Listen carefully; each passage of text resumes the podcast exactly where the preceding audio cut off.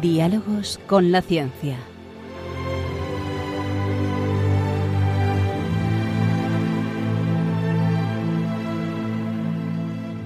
Dirigido por Javier Ángel Ramírez.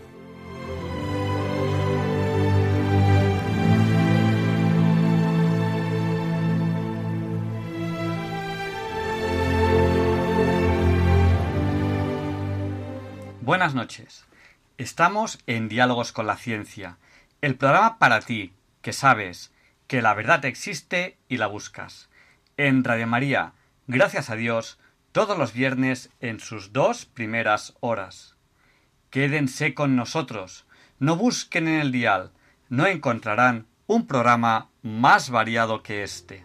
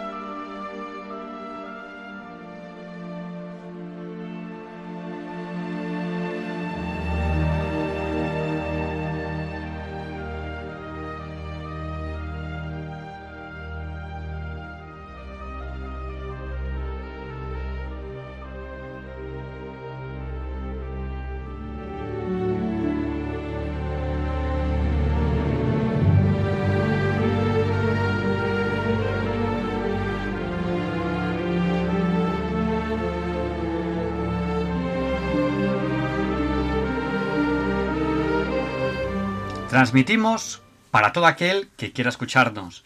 En España a través de la frecuencia modulada.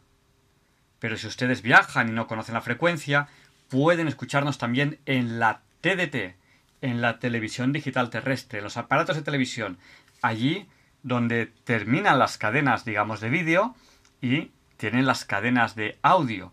Piensen en esta opción si viajan y no conocen la frecuencia de Radio María en las principales ciudades de España pueden escucharnos a través de la moderna DAB Plus, la nueva radio digital. También como en TDT en calidad digital. Y en cualquier lugar del mundo pueden escucharnos a través de internet en www.radiomaria.es. Además, a través de esta web, en el podcast tienen el histórico de Radio María. Tienen muchísimos programas. También pueden escucharnos desde cualquier lugar del mundo a través de apps, de aplicaciones para dispositivos móviles.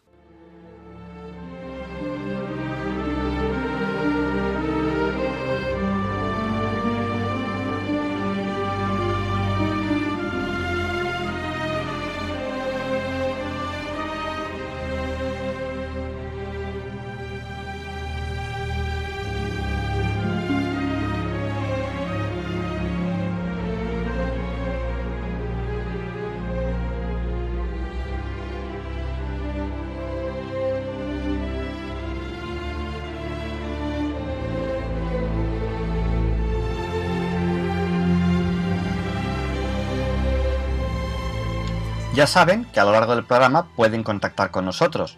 ¿Cómo? Pues a través de Facebook, nuestro usuario es Ciencia y Vida, o a través de Twitter, nuestro usuario es Ciencia y Vida 1, o a través de WhatsApp, nuestro WhatsApp es el del 8, 8 por 8, 64.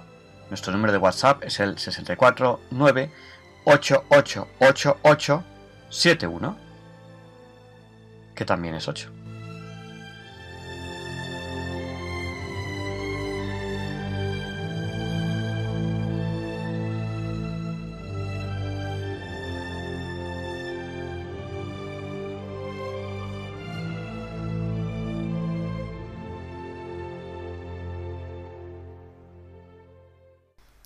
La verdad no es una idea o una ideología, no es algo abstracto como quieren hacernos creer los manipuladores, es algo real y concreto, con este convencimiento claro, empezamos este programa de esta noche.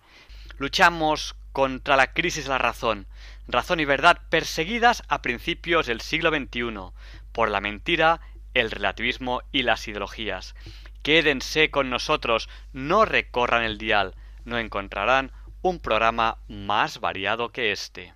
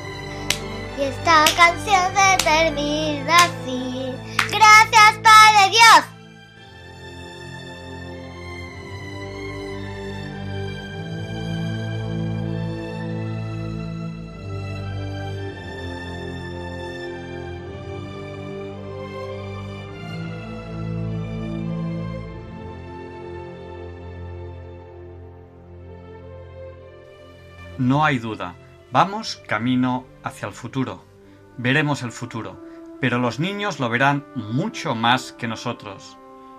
Ese ojalá podamos ver el futuro se cumplirá y se cumplirá más para ellos. Son las 0 horas 7 minutos 37 segundos. Y siendo ya la hora Bond, las 007, feliz hora Bond a todos, ya saben que está a punto de empezar la entrevista de la semana. Antes, recordarles que la semana que viene tendremos ese programa especial sobre cambio climático que tanto nos han pedido ustedes. Les aseguro que ese programa va a ser de los que más les va a gustar y de los que más van a hablar ustedes porque lo hemos preparado con mucho ánimo y con mucha alegría y con mucha información. Y va a venir muchísima gente a participar en este programa. No vamos a entrevistar a una persona, sino que vamos a entrevistar a muchas personas va a ser un programa muy, muy especial. Saben que hoy les vamos a hablar de Venecia. Y hoy queremos empezar la entrevista de la semana no con la música habitual, sino con esta que enseguida entenderán por qué es la música de la entrevista de la semana.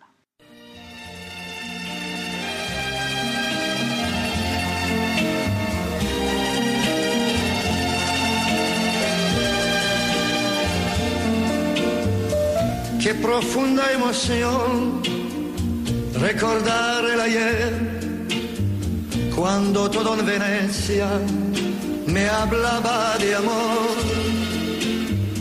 Ante mi soledad, en el atardecer, tu lejano recuerdo me viene a buscar. Qué callada quietud, qué tristeza sin fin Qué distinta Venecia si me faltas tú. Una góndola va cobijando un amor, el que yo te entregué, dime tú dónde está. Qué tristeza hay en ti, no pareces igual Eres otra Venecia, más fría y más gris. El sereno canal de romántica luz ya no tiene el encanto que hacía soñar. Qué callada quietud, qué tristeza sin fin, qué distinta Venecia si me faltas tú. La luna al pasar tiene el mismo fulgor. Qué triste y sola está Venecia sin tu amor.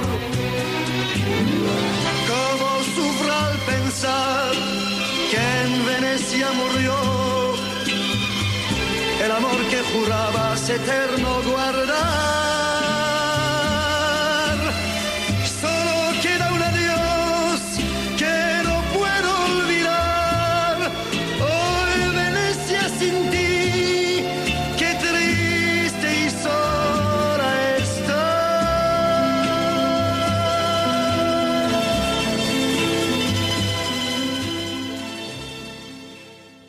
Y para tratar este tema que los medios de comunicación han puesto tan al día como son las inundaciones por el agua alta de Venecia, hemos pensado que la persona indicada sería Leonardo Daimiel Pérez de Madrid, que ustedes conocen bien, porque es colaborador de Diálogos con la Ciencia. ¿Y por qué pienso que es la persona indicada? Pues porque es una persona que le gusta estudiar estos temas, es ingeniero de caminos, canales y puertos, de, bueno, ha ejercido durante mucho tiempo aquí, aquí en España y conoce muy bien estos temas y conoce, bueno, de hecho está dando conferencias sobre, sobre Venecia. Eh, buenas noches, Leonardo. Buenas noches, Javier Ángel. Y buenas noches a nuestros oyentes de Diálogos con la Ciencia. Ah, y muchas gracias eh, por esta nueva oportunidad de dirigirme a ellos. Y como has dicho, es con un tema hoy de latente actualidad, porque las inundaciones producidas en Venecia recientemente han sido de especial relevancia. Bueno, eh, ¿podrías decirnos en primer lugar ¿Por qué las inundaciones en Venecia se convierten en noticia de alcance mundial? Es que Venecia es una de las ciudades más bellas y singulares del mundo. Venecia tiene una riquísima historia, tiene un esplendoroso presente y un futuro un poquito amenazado, ¿eh? aunque podría ser esperanzador si se terminan ya de una vez las obras marítimas que se están realizando para evitar la afección que producen en la ciudad, las mareas más vivas del mar Adriático es que a las inundaciones se suma el lento pero constante hundimiento de la ciudad y la verdad es que su inmenso patrimonio artístico está en peligro. Y bueno, eh, hoy te queremos preguntar, entre otras muchas cosas, aunque has comentado que hay, que hay obras para detener estas mareas, eh, las iremos viendo a lo largo de la entrevista, supongo. Eh, ¿Qué es lo que se está haciendo, no? Es verdad, se está haciendo unas obras que están englobadas en el llamado Proyecto Moisés, que es el nombre de los trabajos de ingeniería que, se llevan a cabo para salvar a Venecia de las inundaciones. Este nombre bíblico, Moisés, que, como sabes significa salvado de las aguas, en italiano se dice MOSE, y es el acrónimo de Módulo Experimentale Electromecánico. A mí me parece que es un nombre un poco enigmático, un poquito rebuscado. Así que yo creo de que lo, que lo primero que hicieron fue elegir el nombre y luego buscaron las palabras cuyo acrónimo sea MOSE. Eh, bueno, Quizá, eh, para que nos hagamos una idea de qué estamos hablando, convendría describir brevemente eh, la ciudad de Venecia. Para entender por qué sufre inundaciones, yo creo que es importante eh, ver su origen histórico.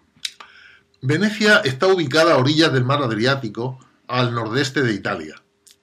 En realidad, la ciudad está construida sobre un amplio conjunto de 120 islas que están unidas por 455 puentes y están tendidos estos puentes sobre 160 canales.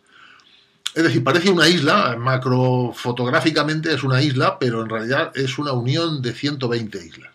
Y aunque al comenzar el pasado milenio la laguna ya estaba poblada por algunos pescadores y cazadores, que, los cuales vivían en palafitos, pues la, Venecia eh, que conocemos ahora fue fundada en el siglo V después de Cristo por gentes que vivían en tierra firme y decidieron huir de los ataques de los bárbaros, de los hunos, de los godos, longobardos, etc., los pueblos bárbaros que bajaban del norte de Europa tras la caída del Imperio Romano. Y durante los siglos V y VI, pues los saqueadores y las constantes guerras les empujaron a buscar un lugar donde vivir en paz, aventurándose en la laguna y creando los primeros asentamientos estables. Como se ha visto con el paso de los años, no se equivocaron al creer que allí estarían a salvo de los invasores, porque, porque el atractivo del lugar es inexistente. Entonces lo era, claro, ahora no. Y también la dificultad que había para que llegaran los posibles navíos invasores, porque el fondo marino allí pues tiene una profundidad muy escasa alrededor de Venecia. Y allí llevaron una existencia precaria viviendo en cabañas construidas sobre pilotes de madera, mm, los parafitos que mencionaba antes, ¿no? Y así pues se protegían del agua del mar. Con el tiempo se construyeron asentamientos más permanentes en este lugar que tan, tan inhóspito era inicialmente y, llegaron a tener durante unos siglos una actividad constructora muy importante. Es que Venecia está rodeada de una laguna pantanosa y salobre que está separada del mar Adriático por una franja de tierra pues similar a la que hay en nuestro mar menor respecto al Mediterráneo, que tiene una configuración topográfica semejante, ¿eh? la manga que llamamos, ¿no? aunque con la diferencia de que en la franja veneciana hay tres bocas, es decir, tres cortes de la franja por los que se comunican la laguna y el Adriático. En la manga solo hay uno o dos, eh, o sea, o uno veteado con pequeñitas islas, ¿no? Bueno, en definitiva, que por, es, por estos cortes, por estas bocas que tiene la, esta franja de tierra, pues por ahí pasa el tráfico marítimo y también el agua de las mareas más altas que inundan la ciudad. Este es el problema, ¿no? Porque estas bocas, por cierto, se llaman de norte a sur Lido, Malamoco y Chioya. Y son las zonas en las que se está instalando el sistema de protección contra las inundaciones. Eh, nos has hablado de, Venecia, una ciudad más que milenaria, aproximadamente más de 1500 años, eh, con edificios que algunos de ellos ya tienen mil años de antigüedad, sobre una laguna pantanosa, quizás no es el mejor sitio para construir una ciudad con garantías, ¿no? Bueno, y mucho menos estos edificios que ahora ya han soportado el paso de los siglos y como dice muy bien, hay algunos del siglo VIII y del siglo IX. ¿no? Efectivamente, en un sitio así de cenagoso como es este, pues al excavar para hacer los cimientos, lo único que se saca es fango y, más fango. O sea, por lo tanto es un sitio en el que no se podía alcanzar una capa de terreno estable para cimentar. Bueno, hubiera estado muy profunda, ¿no? Para los medios con que mm, construían en la época. O sea que Venecia no tiene cimientos naturales, sino que está cimentada sobre un terreno firme, pero artificial. ¿Y, cómo se consigue un terreno firme artificial? Pues ellos lo hicieron elaborando pilares obtenidos de troncos de árboles. Digo troncos de árboles, hay que imaginarse millones de troncos de árboles. ¿eh? El subsuelo de Venecia alberga una infinidad de gruesos pilotes de madera clavados en el terreno pantanoso, muchos pilotes y muy juntos. La, madera fundamentalmente es de buen roble, aunque también se sabe que utilizaron cipreses y otras coníferas que traían de los bosques que estaban situados en tierra firme.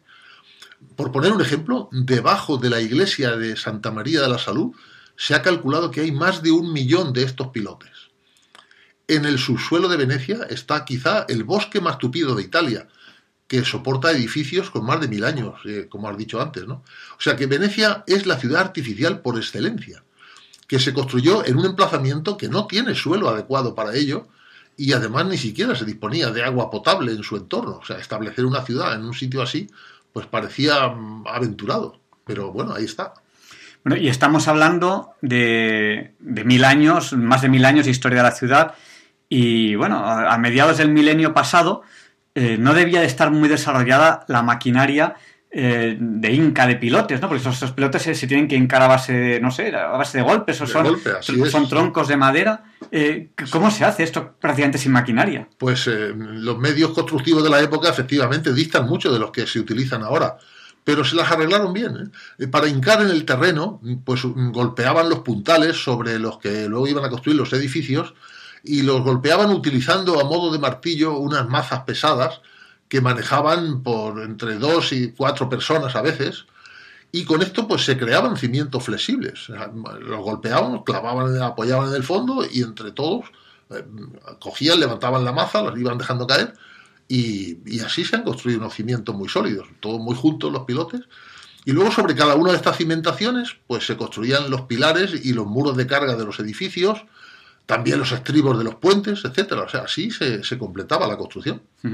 Eh, hoy en día, eh, los pilotes, muchos, se hacen de, hormigón armado, prefabricados, con hormigones de, alta calidad, de alta resistencia. Pero los que, los que me estás diciendo, pues son de madera. Eh, ¿Qué tal se lleva la madera y el agua? Porque, no sé, nos hacemos la idea de que la madera no tiene que aguantar mucho. Pues bueno, depende de en qué circunstancias esté en su entorno. ¿no? Normalmente cuando está la intemperie, pues actúan microbios que pudren la madera, efectivamente. La madera que no haya sido adecuadamente tratada, pues eh, no dura demasiado tiempo. En, presencia de humedad y microbios y temperatura adecuada, ¿no? Pero estando totalmente sumergida, como, como pasa aquí, y además en agua del mar, pues eh, no ocurre eso. La madera de estos cimientos, pues eh, es muy dura y es de excelente calidad. Y está protegida de los microbios por el agua salada. En el fondo de los mares hay barcos de madera intactos, ¿eh? incluso desde la época de los romanos, de varios mares del mundo, ¿no? sobre todo el Mediterráneo. Y son barcos que tienen ya 2.000 años de antigüedad y cuando se encuentran pues están intactos. Eso sí, lo que no puedes hacer es sacarlos a la superficie porque se destruyen en un momento. Estamos en Diálogos con la Ciencia, en Radio María. Estamos entrevistando a Leonardo Daimiel Pérez de Madrid.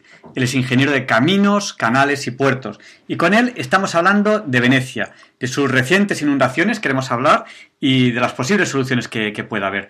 Hemos hecho un poquito de resumen histórico de, Venecia, eh, ciudad más que milenaria, construida sobre una laguna, una ciénaga, y, eh, y sobre agua salada o salobre, y hay hincados miles o millones, mejor dicho, de pilotes. Bueno, eh, estamos hablando un poco de la historia de Venecia. ¿Cómo fue evolucionando el desarrollo de Venecia desde el punto de vista político?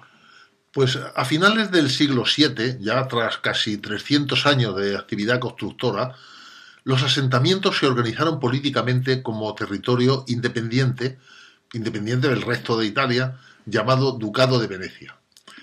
El, león alado es la representación simbólica del evangelista San Marcos y se suele representar con un libro que el león sujeta con sus patas delanteras.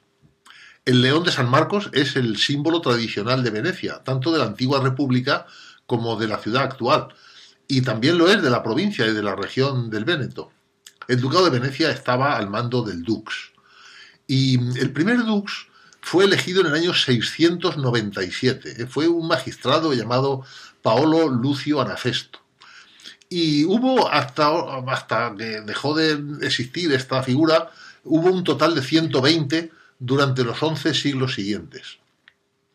Durante varios siglos, Venecia tuvo un gran poder político y económico, lo cual le permitió dominar los mares del mundo medieval. Ocupó una posición dominante en el comercio eh, con los reinos de China y de India y hasta 1797, es decir, justo 11 mm, eh, siglos después del, 697 que he mencionado antes, pues eh, digo que durante estos 11 siglos fue capital de la llamada Serenísima República de Venecia.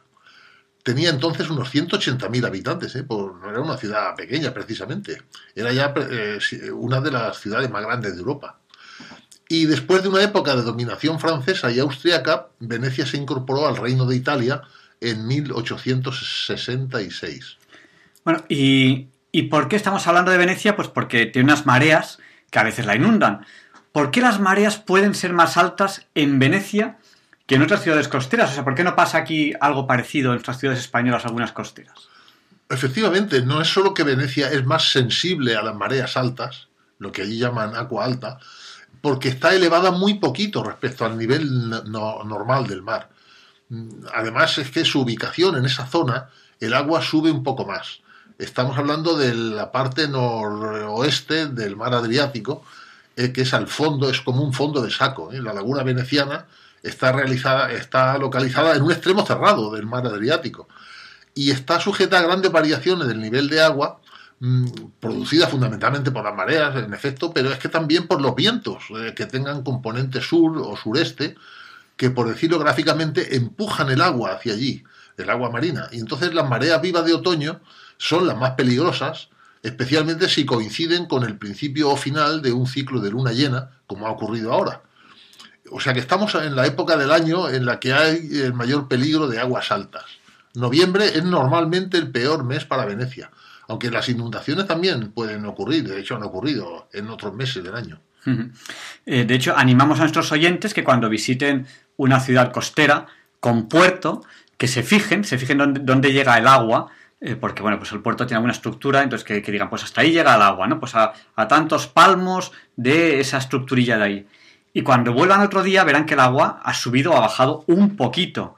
¿Y, ¿Y por qué sube y baja? Pues por las pequeñas mareas que tiene el Mediterráneo, que en, otros mares españoles que no son el Mediterráneo se notan muchísimo más, pero el Mediterráneo tiene sus pequeñas mareas, y por el tiempo. Cuando hay temporal, generalmente el agua, el agua sube, sobre todo si el viento viene hacia, hacia el puerto. Entonces el agua sube y puede llegar a subir considerablemente. Animamos a nuestros oyentes que lo verifiquen, o sea que esto es así, esto ocurre en, todo, el, en todo el Mediterráneo, que pensamos que en el Mediterráneo el agua ni sube ni baja. Y sí, el agua sube y baja, y como nos ha contado Leonardo, el viento tiene, tiene mucho que ver. Bueno, eh, cuéntanos, ¿qué es lo que ha ocurrido esta vez, estas recientes inundaciones que han sido eh, tan divulgadas por los medios de comunicación? Mm, la situación se califica como agua alta cuando la subida mm, es por encima de los 90 centímetros. Pero es que en estas semanas pasadas, el, el, martes, día 12 de noviembre, a las 11 de la noche, el agua alcanzó los 187 centímetros. El récord todavía está en 194, o sea, solamente 7 centímetros más que esta vez. Y este récord de, casi 2 metros, de 194, se alcanzaron con la inundación del 4 de noviembre, eh, también noviembre, del año 1966, en que quedó sumergido el 85% de la ciudad. Además, en esta ocasión, en este año 19, el viento ha llegado a tener racha de hasta 100 kilómetros por hora eh, en los peores momentos. Y las sirenas que anuncian la subida de la marea sonaron hasta tres veces durante la noche y los daños en la ciudad son enormes. ¿eh? Las primeras estimaciones ascienden a mil millones de euros, que se dice pronto. ¿eh? El cambio que sufre la ciudad con estas eh, circunstancias es que es tremendo. El agua entra en los edificios, por supuesto, en, todo tipo de edificios, en los hoteles, en las tiendas, en, los bares, en la Basílica de, San Marcos, en las iglesias que haya por ahí, en, los teatros, lo que haya. O sea, es que eh, nivel de la, de la calle, pues eh, eh, se dañan mercancías, se dañan muebles, se dañan las paredes. Y, la actividad comercial y lúdica de la ciudad es que casi se paraliza completamente. Y luego después, por supuesto, hay que secar y limpiar todo eso, amén de la corrosión que produce el agua, especialmente el agua del mar. La mayoría de los turistas en, estos días pues permanecen eh, recluidos en los hoteles durante varias horas. Claro, la marea luego baja, ya saben que tiene un ciclo en diario, eh, pues cuando ya baja esto se resuelve o se palía un poco, pues ya se sale a la calle, ¿no? Pero los hoteles que, como digo, la planta baja está inundada. Eh, la inundación ha afectado a las partes más bajas de la ciudad, entre las cuales está la Plaza de San Marcos, que es una de las zonas de menor cota. Y se inundó la cripta, la cripta de la basílica, haciendo inútiles los trabajos de restauración que acababan de finalizar tras la inundación que ya hubo el año pasado. Así que ahora vuelta a empezar otra vez. Y en esta parte de la ciudad, en algunos monumentos, hubo que retirar las pasarelas de madera que coloca el ayuntamiento para que circulen en seco los peatones, porque el agua sobrepasó a algunas de ellas y entonces las planchas de madera salen flotando, con lo cual tampoco sirve. O sea, un verdadero desastre. Bueno, eh, sin embargo, eh, Venecia sigue teniendo habitantes fijos que viven allí. Pues así es, aproximadamente hay unas 260.000 personas que viven en Venecia de manera estable. Pero la población fija ha ido disminuyendo cada año desde el año 70 del siglo pasado. En, los últimos 50 años ha perdido más de 100.000 habitantes. Y sin embargo, la población flotante va aumentando constantemente. ¿eh? Bueno, aunque pueda parecer un chiste en estas circunstancias, con lo de población flotante quiero decir los turistas, ¿eh? los visitantes eh, ocasionales. Actualmente llegan a Venecia más de 25 millones de turistas cada año, unos 70.000 al día de, media. ¿no? Es una cifra que además crece constantemente, año a año se detectan incrementos de esta cifra. Y en determinados días la ciudad está colapsada se ha intentado limitar el acceso instalando tornos de control, eh, como hacen en las estaciones del metro. ¿no? En algunos lugares de la ciudad más emblemáticos, pues eh, cobrando una tasa por cada turista que pase unas horas en la ciudad. La pérdida de población estable tiene que ver con este, con este asunto, claro, por supuesto. Es que hace invivible la ciudad en esos días, ¿no? Y también eh, con el hecho de que la frecuencia y la intensidad de las inundaciones pues ha ido en aumento a lo largo del último siglo debido fundamentalmente a la subida global del nivel del mar por el calentamiento climático, lo cual está unido al paulatino hundimiento de la ciudad. Es por lo que decía antes que la Venecia es que es muy sensible a, este fenómeno porque además eh, de crecer el agua, las mareas, pues el- la ciudad se está hundiendo poquito a poco. Los habitantes de Venecia están ya preparados, eh, tienen botas adecuadas, de estas botas tipo pescador que te llegan casi hasta la cintura. ¿eh?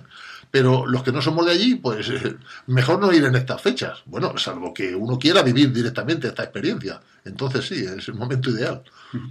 Claro, hay que tener en cuenta que, como nos has dicho, eh, el, terreno es un, barro, un barro sobre, el que se han hincado eh, millones de pilotes de madera. Y claro, el barro, cuando se le pone una carga encima, los edificios, poquito a poco, muy poquito a poco, va, va asentando. O sea que la ciudad también, también va, va yéndose para abajo. Eso será, será importante. Luego, cuando hablemos de las soluciones, es un tema del que, del que también tenemos que hablar. Muy es que la, la ciudad va asentando, pues a lo mejor una solución es levantar la ciudad, pero claro, ¿cómo se levanta una ciudad? Sí, es un, es un fenómeno interesante. Podemos hablar de ello después, sí, ¿te parece? Sí, eh, nos has dicho que, que sonaron las sirenas. Entonces, ¿eso quiere decir que hay avisos anticipados antes de llegar a esta situación del agua alta? Mm, Sí, los hay. La, fecha y la hora en que se va a producir el agua alta, así como la intensidad de la misma, se saben con antelación. ¿eh? El Ayuntamiento de Venecia tiene un- en marcha un servicio de previsión de mareas que emite diariamente informes en los que se indican las previsiones para los próximos tres días, considerando la suma del efecto de la llamada marea astronómica, la cual se puede prever con mucha antelación, ¿eh? como en cualquier otro lugar de, de la costa marítima. La marea astronómica se sabe con, con mucho, eh, con un año o más de antelación, bueno, eh, por- porque se conoce el movimiento de los astros y sus órbitas, ¿no? Y, y- y es- pero es que esto, que es de muy larga predicción, hay que sumarle el efecto previsto de la presión atmosférica y el efecto previsto de los vientos, lo cual estos dos fenómenos es, mm, ah, lógicamente se pueden prever a muy corto plazo.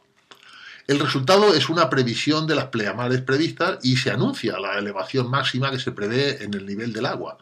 Hay aplicaciones de móvil, hay también eh, información a través de Internet y bueno, en la misma ciudad hay dispositivos que lo, que lo anuncian. ¿no?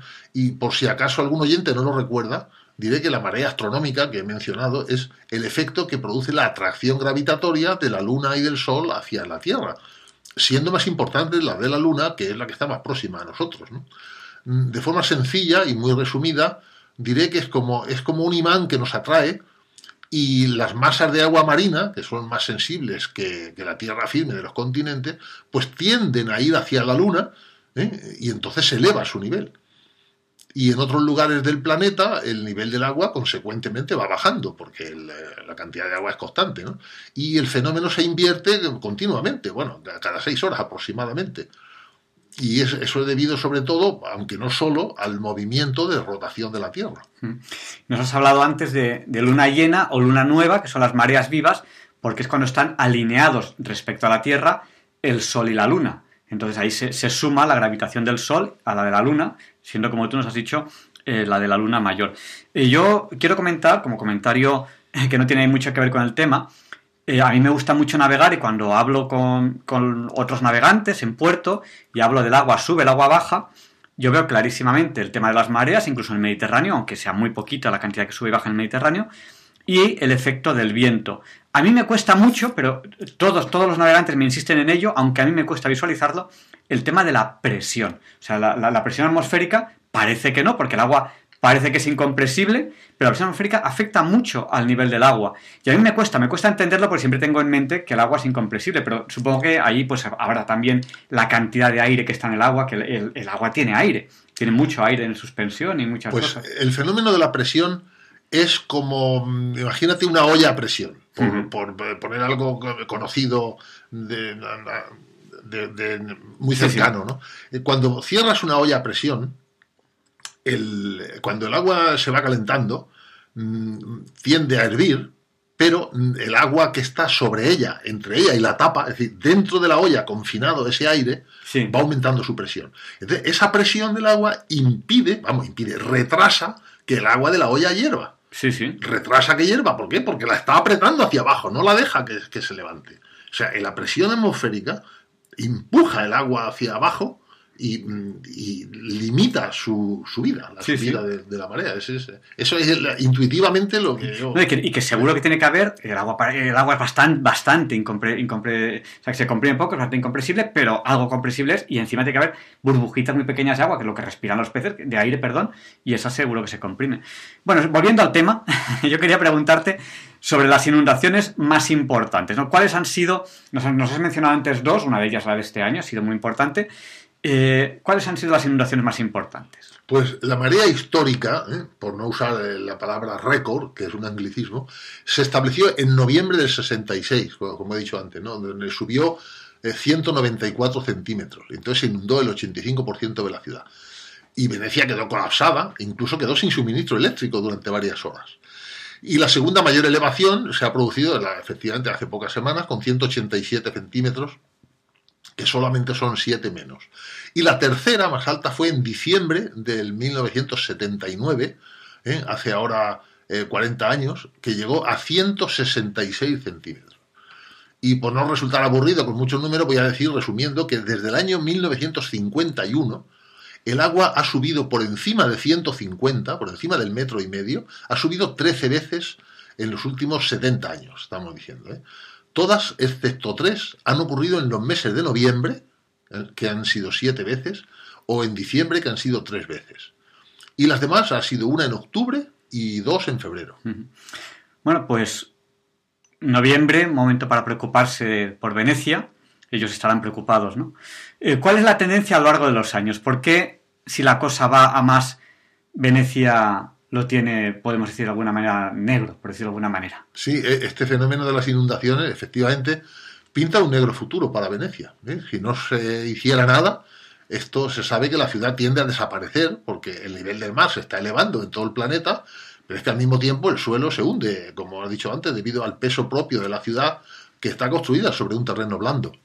Y esto ocurre cada vez más deprisa. ¿eh? Se están realizando mediciones con, con mucha frecuencia y desde hace ya algunos años, pues estas mediciones indican que el centro histórico continúa asentándose de forma lenta, pero más rápidamente de lo que se creía. Eh, Por dar cifras que ilustren eh, la magnitud de este fenómeno, pues en el último decenio se han medido hasta 2 milímetros al año, ¿eh? que parece una nimiedad, pero, pero es que, es que 2 milímetros al año eh, son valores mayores que en el decenio anterior. El, el- el hundimiento de la ciudad, que pa- parece que no, pero cada año se suma, en 10 años son 2 centímetros, en un siglo es un palmo. Claro, o sea, esto es, eh, en los últimos estudios eh, prevén que en los próximos 20 años, al ritmo actual y por el efecto combinado de, del hundimiento del suelo y de la elevación del mar, pues su nivel estará respecto a la ciudad unos 8 centímetros más alto que el nivel actual. Es decir, se prevé una media del doble de lo que, de lo que se está midiendo hasta ahora, aunque hay algunos pronósticos todavía más pesimistas. Y en ello también influye el movimiento natural de las, plata- eh, perdón, de las placas tectónicas y en Venecia el efecto es más sensible que en otros lugares, porque en otras ciudades pues no tiene tanta importancia porque están más elevadas respecto al mar. Pero es que en Venecia ya está en límites estrictos y, y como tiene un inmenso patrimonio arquitectónico, pues, eh, pues eh, se está viendo que está en peligro. La Tierra parece que no se mueve, pero como bien nos has dicho, hay movimientos geológicos, ¿no? En concreto nos has hablado de los movimientos tectónicos, que es que la Tierra firme está sobre placas, placas geológicas que, que se mueven. Y eso es muy importante porque se mueven no solamente en horizontal, sino que también suben y bajan. Bueno, hay un problema. Eres ingeniero. Estamos entrevistando aquí en Diálogos con la Ciencia a Leonardo Daimiel Pérez de Madrid, ingeniero de caminos, canales y puertos, y con él estamos hablando de Venecia. Los ingenieros tienen que ingeniárselas para resolver dos problemas. ¿Cómo se puede resolver este problema que es grave? Una ciudad como Venecia se hunde. Pues ya desde la inundación de 1966 se han estudiado diversas soluciones, la más importante de las cuales es aparentemente sencilla. ¿eh?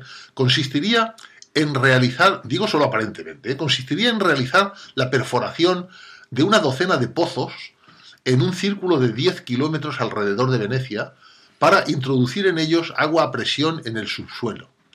Muy lentamente, ¿eh? Tan lentamente que durante, podría durar la operación unos 10 años, hasta casi 150 millones de metros cúbicos. O sea, esta propuesta la realizó la Facultad de Ingeniería de la Universidad de Padua. Sí, la misma en la que Galileo fue profesor de física hace cuatro siglos.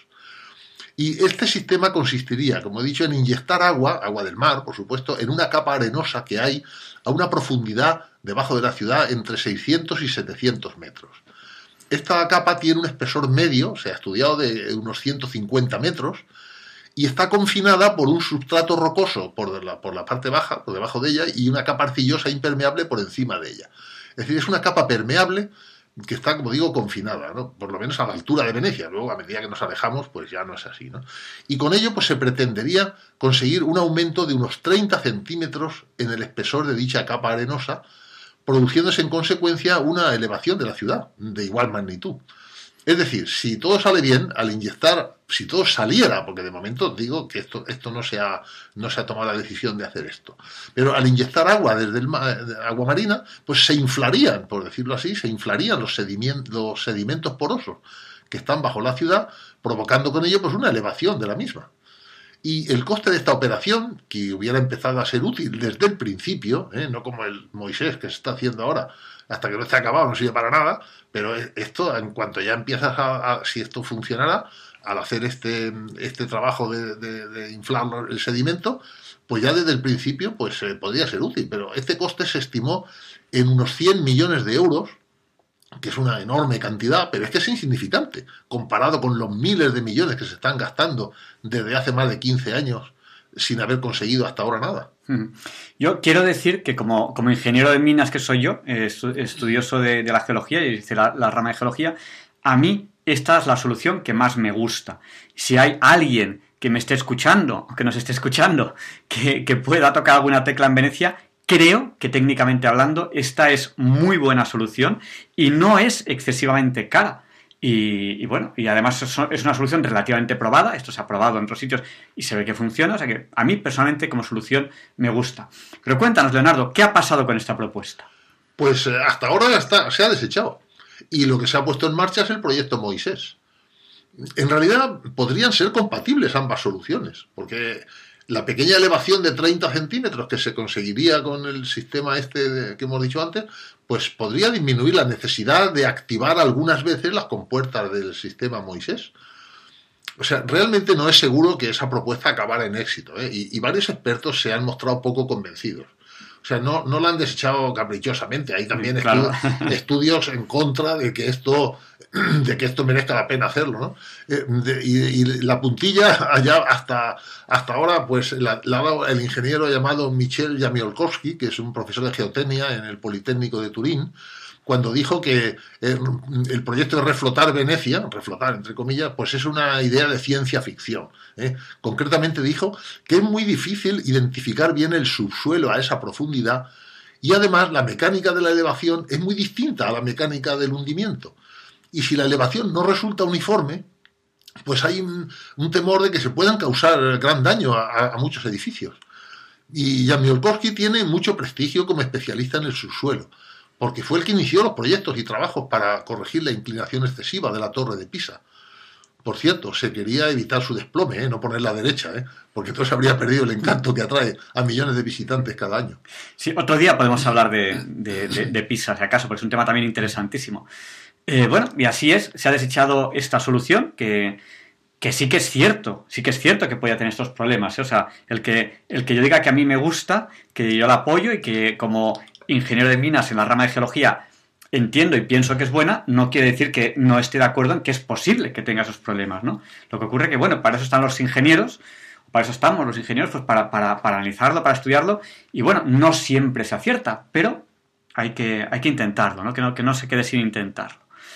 Bueno, eh, así es que, de momento, si no me equivoco, se está trabajando solo en el proyecto Moisés. Sí, así es. Este sistema fue el que aprobó el gobierno italiano en el año 2002, este llamado proyecto MOSE, que he dicho antes, ¿eh? Moisés en, español. Esta colosal obra pues consiste en la construcción de unas compuertas flotantes, una especie de cajones metálicos huecos, que están, irán anclados y articulados a una estructura de hormigón fija que se apoya en el fondo del mar.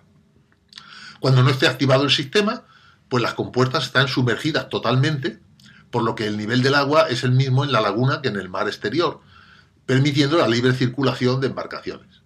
Y cuando se prevea que la marea subirá por encima de 1,10 metros, que es el, umbral al que se ha fijado para, para activarlo, pues en ese momento las compuertas se, se, les insuflará aire comprimido, ya he dicho que son unos cajones metálicos estancos, se les eh, eh, insufla aire comprimido y este aire va desalojando el agua en su interior y entonces se produce la flotación y mm, vamos, no es que se eleven totalmente, como he dicho, van articuladas en el fondo y entonces se elevan, eh, una parte se elevan eh, respecto a la horizontal, pues van empezando a formar un ángulo. Como, una puerta con la bisagra en el suelo. Eso es, imagínate. Una puerta con la bisagra en el suelo, sube. Es una, es una buena imagen. Sube flotando. Y entonces cuando las compuertas se elevan eh, al nivel máximo, pues el, el, el agua exterior puede seguir subiendo hasta dos metros más que en la laguna. ¿Eh? En la laguna llegaría hasta 1,10, eh, bueno, donde se hubiera quedado cuando se activen, en 1,10. Y fuera puede llegar el agua dos metros más que estas compuertas están previstas para, para esto, sin que afecte al nivel del agua en el interior. Y cuando la marea baja del límite fijado, pues entonces se va dejando salir el aire comprimido del interior de estas compuertas y se van llenando de agua y entonces van volviendo otra vez lentamente a su estado inicial. O sea, generalmente el proceso completo, es decir, subir las compuertas, mantenerlas eh, subidas durante la marea alta y luego volver a bajarlas, pues este proceso puede durar unas 5 horas eh, cada vez que se active, que además no va a ser muchos días al año. O sea, esto no pasa en Venecia todos los días, pero las mareas altas pues son eh, afortunadamente no demasiadas al año. Lo que pasa es que con una que haya ya, el, desastre es enorme, ¿no? Claro. bueno, sí, a mí lo que más me preocupa del proyecto Moisés es eh, si falla una, una compuerta, en principio ya no funciona, ya no funciona el sistema, ¿no? ¿Cuántas compuertas hay y dónde se colocan? En total serán 78 y estarán alojadas en las tres bocas que he dicho antes del Lido, eh, de Malamocco y de Chioya, que son las que comunican la laguna con el mar Adriático a través de estas tres aberturas que tiene la manga, que, la manga de tierra que los separan. Cada compuerta está formada por un armazón metálico de 19 metros de largo, o sea, imagínense, es, enorme, es, eh, tiene 19 de largo, cada una 20 de ancho y hasta 5 de espesor. Eh, las compuertas metálicas van unidas a una estructura de hormigón armado en la cual además se aloja el sistema que permite su movimiento. Una estructura de, hormigón armado. ¿Y cómo se construyen esas estructuras? Pues eh, la fabricación de estas estructuras enormes que, fija, que van fijas eh, en el fondo del mar, que son las que sirven de base y anclaje para las compuertas móviles, pues la fabricación de estas se realiza en tierra firme, en dique seco, o sea, como si fuera un barco. Y cuando dichas estructuras están terminadas, pues entonces se inunda el dique seco y, ya digo, como si fuera en barco, pues flotan y se van remolcando hasta el lugar en que se van a colocar. y tras situarlas muy cuidadosamente con medios topográficos, pues se, llenan de agua, porque también están, tienen unas celdas huecas, se, llenan de agua y se hunden en su emplazamiento definitivo. En las maniobras de ajuste que se realizan para dejarlos exactamente en su sitio, pues una maniobras lentas, ¿eh? tienen que ser muy cuidadosas, porque si no, pues, pues no queda exactamente en su sitio. O sea, esto es un, trabajo similar al que, yo he participado en, en trabajo de este estilo pues, para construir eh, muelles en, en, puertos marítimos españoles, o sea, en cajones flotantes que hay que situarlo muy cuidadosamente mm, para que, como digo, pues no, no tengan variaciones respecto al, emplazamiento previsto. Y entonces cuando ya están colocadas en su sitio, pues se anclan en ello las compuertas móviles que hemos dicho antes, las cuales para elevarse giran sobre dicho anclaje y las compuertas se comportan la una respecto a la otra pues como teclas de un piano una, una tecla del piano puede activarse y la, eh, y la otra no. Vamos, a, en este caso se activarán todas a la vez, pero quiero decir que son independientes la una respecto a la otra. Recordamos a nuestros oyentes que estamos en Diálogos con la Ciencia, en Radio María, y estamos entrevistando a Leonardo Daimiel Pérez de Madrid. Él es ingeniero de caminos, canales y puertos, es conocido de ustedes porque es colaborador habitual de nuestro programa de Diálogos con la Ciencia, y con él estamos hablando de, de Venecia de las inundaciones que ha habido recientemente, hemos hablado un poquito de su historia y, bueno, y estamos viendo los métodos que hay para intentar evitar estas inundaciones. Hemos visto dos, uno que sería inyectar agua en una capa muy profunda para intentar eh, levantar la ciudad a mucha presión y muy despacito, esto se haría, y otra que estamos viendo que es el proyecto Moisés, que son unas, eh, unos cajones que están articulados a unos bloques de hormigón sumergidos y que cuando va a venir el agua alta se, se, les mete aire, flotan, como están agarrados por una parte, articulados, sería como una, como una puerta, una bisagra, la bisagra del fondo no se movería y flotaría en forma de que ese, ese cajón impide la, entrada del agua. Es el llamado Proyecto Moisés, que es el que en principio se, va, se va a aplicar en Venecia. Bueno, ¿cuánto cuesta este Proyecto Moisés y quién lo financia? Pues el proyecto inicial para la construcción era de casi 4.000 millones de euros. Pero es que el coste se ha elevado extraordinariamente ¿ya? y ya estamos en más del doble por encima de lo previsto. Este proyecto lo desarrolla y lo financia principalmente el Estado italiano con, con ayuda de la Unión Europea se encarga de las obras el consorcio llamado Venecia Nueva, que es el organismo formado por autoridades, o sea, por organismos, digamos, por instituciones del gobierno italiano, las instituciones regionales, en fin, es un consorcio que, que se está encargado de, llevar los trabajos a cabo. ¿no? Y tiene bastantes detractores. La obra, que ha sido tildada por muchos de faraónica, eh, y no precisamente por lo de Moisés, pues esta obra está en construcción desde hace ya 11 años aunque los estudios y proyectos se iniciaron en 2004, hace ahora 15 años, y en estos años, pues lo que se ha hecho, pues se han hecho los proyectos, se han construido eh, maquetas, se han construido estructuras y, luego se están realizando pruebas de funcionamiento. Pero la obra que está terminada ya casi en un 95%, eh, no del todo, pero lleva bastante retraso y además eh, su entrada se prevé ahora en servicio para el año 2021, o sea, queda, queda más de un año porque todavía quedan por hacer muchas pruebas, quedan por hacer ajustes, porque no, es solo poner las compuertas que, que, es lo más importante, es que hay que dejar la posibilidad de que se pueda mm, entrar o salir de la laguna, una embarcación en situación de emergencia, hay que hacer unos pequeños puertos de refugio en, en cada una de las bocas, y esto pues está, se está construyendo también a la vez. Y bueno, pues eh, de momento las previsiones que yo sepa, eh, hasta por lo menos un año y pico eh, no, no se va a poder poner esto en marcha. Sé que las, las, aguas altas del año 20 todavía se las van a tener que, envainar. Sí, y, y bueno, lo, lo, lo, que has dicho, que, que, este proyecto pues, pues va a tener, por ejemplo, pues esto, la laguna, la laguna quedará cerrada en ese momento separada del, mar Adriático, por lo tanto, pues los barcos no podrán ni entrar ni salir durante el tiempo que estén activadas las compuertas. Habrá que montar un sistema de aviso, no vaya a haber algún barco que no las vea, porque sobresaldrán un poquito sobre el agua, no vaya a haber un barco que no las vea y les pase por encima y, se líe ahí una, muy gorda.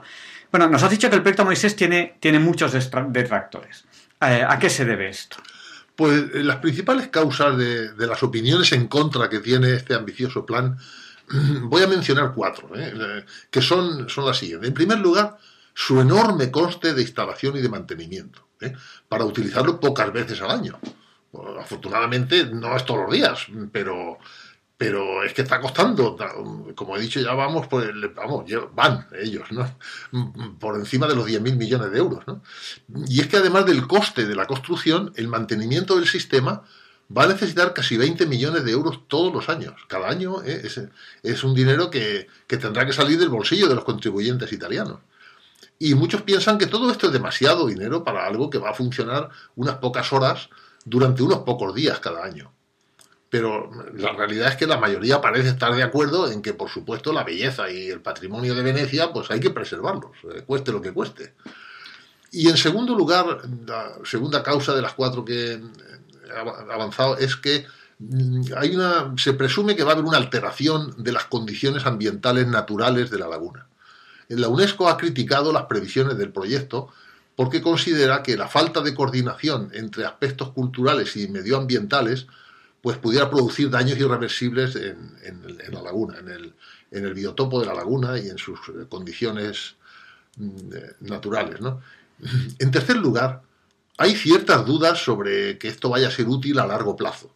¿eh? Y tampoco es como para estar gastándose una cosa así cada 15 o 20 años. ¿no? O sea, hay dudas de que esto vaya a funcionar a largo plazo por el mantenimiento, por, por no sé, por, hay muchas dudas. Y luego, finalmente, que también esto es algo que, que ha tenido muchísima repercusión, porque es lo, es lo que más se percibe, lo que más percibe el ciudadano, es que está siendo un gran motivo de corrupción y de despilfarro. Eh, yo recuerdo hace unos años se publicaron noticias relativas a ciertos políticos corruptos. Sí, sí, en efecto. En, junio del 2014, la policía financiera italiana detuvo al alcalde de Venecia. O sea, al señor alcalde fue al trullo, ¿eh? por, acusado de, participar en, en, maniobras de corrupción. Y fue no solo él, fueron detenidos otras 34 personas, entre políticos, empresarios, financieros, incluso algún magistrado del Tribunal de Cuentas. ¿eh? Todos estos fueron acusados de ser partícipes de un sistema de corrupción que surgió en torno a esta gigantesca obra. Y también es muy llamativo que entre las personas que fueron detenidas está la cúpula del poder político italiano, tanto local como regional, pertenecientes a diversos partidos. Aquí no hay distinción de color, ¿eh? como ya sabemos que suele pasar en otros sitios. Incluso se detuvo a un ex general de la Guardia de Finanzas. La, Guardia de Finanzas es el cuerpo policial que llevaba tres años investigando el escándalo. Bueno, pues un general que estaba al mando de esta, de esta institución, pues también estaba en el ajo. ¿eh? Y también fue, también fue detenido. O sea que podríamos ponerle a esto el sobrenombre de proyecto Alibaba. ¿eh? Bueno, y ya un poco terminando sobre esta, sobre esta posible solución a las inundaciones de Venecia, ¿crees que se pueda salvar Venecia de su hundimiento con este proyecto, con el proyecto Moisés? Pues ciertamente hay especialistas en la materia que tienen sus dudas. Y en algunos foros continúa el debate sobre si esta es o no la mejor solución. A mí me parece una buena solución. ¿eh? Si, si, funcionara eh, como está previsto y la construcción tuviera al final la calidad que se persigue, pues técnicamente yo creo que esto es una buena idea. ¿eh? Realmente no se ha hecho nada parecido en ningún lugar del mundo, ni siquiera en Holanda, los llamados Países Bajos, que se defienden del mar con diques. Claro, es otra problemática distinta, ¿no? El tipo de soluciones que utilizan en Holanda, pues no serían aplicables en Venecia. De modo que mm, han incluido en el nombre del proyecto la palabra experimentale. ¿eh? Ya he dicho que MOSE significa módulo experimentale electromecánico. A mí me parece un poco inquietante que se hable de experimentos porque da la impresión de que no están muy seguros de que vaya a resultar. Bueno, ya veremos. Así que si no funciona, pues habrá que ir pensando en el proyecto Noé. Bueno, y para terminar la entrevista, porque hay, oyentes que, llegan tarde a la entrevista y nos han pillado a la mitad. Y aparte de que yo les recomiendo que la escuchen en el podcast porque ha sido una entrevista interesante, dentro de dos días ya estará en el podcast de Diálogos con la Ciencia en Radio María, ¿cómo podríamos resumir a nuestros oyentes, cosa que no, que no es fácil, de qué hemos hablado? ¿Qué, es lo que hemos visto en esta entrevista? Pues hemos visto, mm, en primer lugar, un poco de historia, un repaso histórico de, Venecia, por qué está la ciudad ahí y cómo se empezó constituyendo. Después, cómo se empezó la construcción basada en troncos de árboles, que son los cimientos compactos que hay bajo los edificios. Y a partir de ahí, pues hemos estado viendo el efecto que se produce en, en la ciudad por las mareas del mar Adriático que, tienen una situación especial en el, fondo de Saco que supone el noroeste del Adriático, que es un mar cerrado.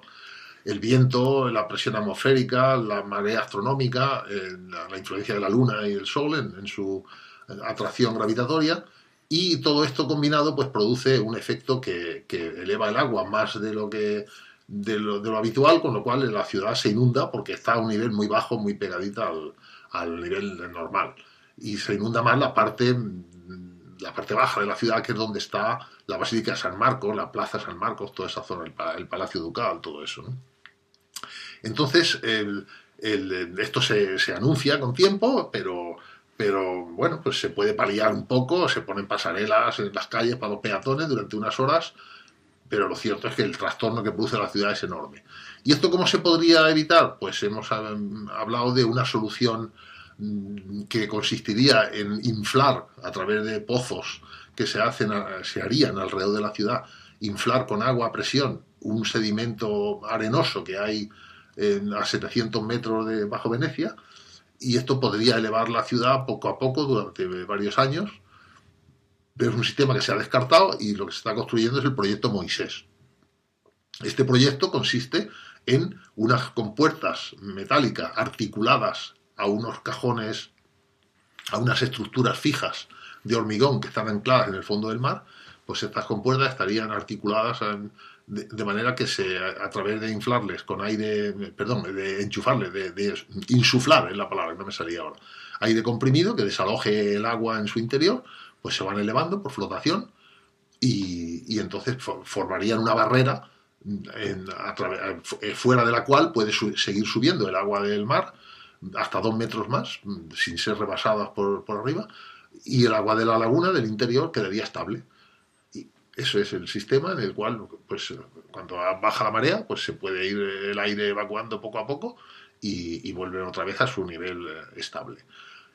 Hemos hablado también de las dudas que hay respecto a la posibilidad de que esto vaya a funcionar, mm, porque pues es un, es un módulo, es, es, un eh, proyecto experimental, efectivamente no hay ningún precedente en el mundo, y también hemos mencionado la, corrupción que esto ha generado, porque es un dineral lo que hay ahí eh, metido y, se maneja muchísimo dinero en el cual pues, pues han estado implicados pues, políticos y, responsables de, precisamente de evitar que eso ocurra. Y han estado en la cárcel algunos, no sé al final cómo han quedado los, los juicios que haya habido por esto porque también, en fin, en algunos casos hasta el sistema judicial se afecta por esto y al final acaba no pasándoles nada, ¿no? Pero bueno, no sé, no sé cómo ha terminado esto al final. Mm. Pues muchas gracias, Leonardo. Leonardo Daimiel Pérez de Madrid, ingeniero de caminos, canales y puertos. Con él hemos hablado hoy de Venecia, sus recientes inundaciones y sobre los posibles sistemas que pueden solucionarlo. Muchas gracias y buenas noches. Pues muchas gracias, Javier Ángel. Encantado de una vez más de estar aquí. Y hoy, precisamente hoy, no voy a hacer pensar y sentir, para no resultar demasiado cansado. ¿eh? Dos, dos actividades, actividades en el mismo día podía resultar un poco empachoso para nuestros oyentes. Hoy, hoy te, dejamos ir, ir, a dormir ya en cuanto, en, cuanto, en cuanto llegues a casa. Muy bien, pues nada, muchas gracias y buenas noches. Buenas noches. Soy Teresa. Luis Antequera nos explica por qué no es una noche cualquiera. It's a lovely day today, and whatever you've got to do, I'd be so happy to be doing it with you. But if you've got something that must be done, and it can only be done by one, there is nothing more to say except it's a lovely day for saying it's a lovely day.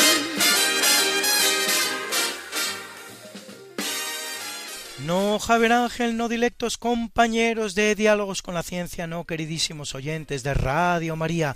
Claro que no es un día cualquiera, ningún día es un día cualquiera. Y este 20 de diciembre que nos disponemos a comenzar hoy tampoco, porque en fecha tal, pero del año 1334, es elegido el francés Jacques Fournier, más conocido como Benedicto XII, centésimo nonagésimo séptimo papa de la Iglesia Católica, que lo es durante ocho años, tercero de los siete que reinan desde la ciudad francesa de Avignon, donde comienza la construcción del palacio papal y fija la doctrina de la visión beatífica, según la cual los fallecidos en gracia de Dios gozan de su visión hasta el juicio final.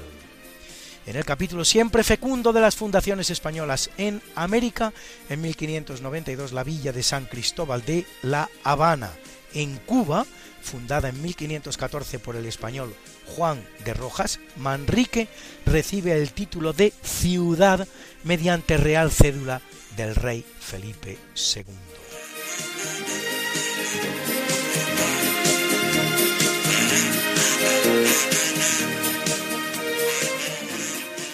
Y es un día triste en el proceso de la pérdida de las provincias americanas por España, pues en 1803 Francia entrega a Estados Unidos el inmenso territorio de 2 millones de kilómetros cuadrados de la Luisiana que acaba de arrebatar a España y Estados Unidos la convierte en una colonia, a la que solo nueve años después dará la consideración de Estado de la Unión y en 1827, después de varias leyes discriminatorias que les excluían de la milicia o de la administración, México promulga la ley para la expulsión de los españoles, a los que además solo se les permitirá sacar del país una pequeña parte de sus bienes.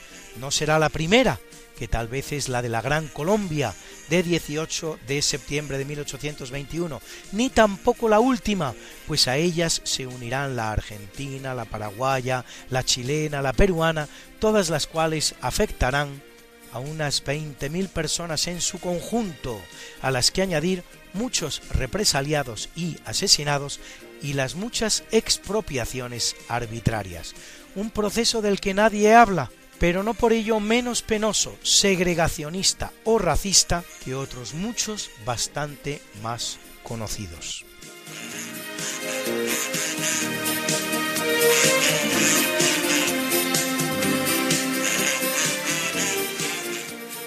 en 1812 se editan por primera vez en Berlín los cuentos para la infancia y el hogar de los hermanos Grimm. Publicada dos años después la segunda parte, en 2005 reciben la clasificación de Patrimonio de la Humanidad.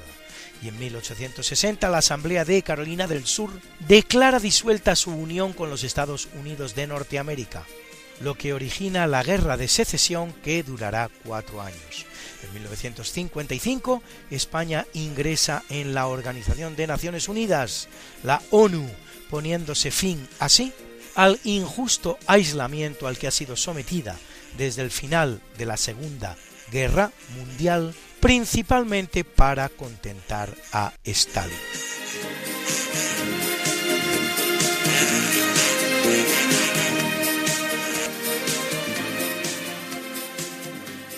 En 1989 Estados Unidos invade Panamá y detiene al dictador Manuel Noriega, al que juzgará y condenará a 40 años de prisión. En 1999, 12 años después de alcanzar un acuerdo con Portugal y tras 450 de administración portuguesa, la República Popular China se hace cargo de la ciudad de Macao bajo un régimen especial similar al de Hong Kong, que permitirá la pervivencia del sistema económico capitalista y una amplia autonomía, manteniendo el sistema judicial portugués y hasta la lengua portuguesa como oficial junto a la China.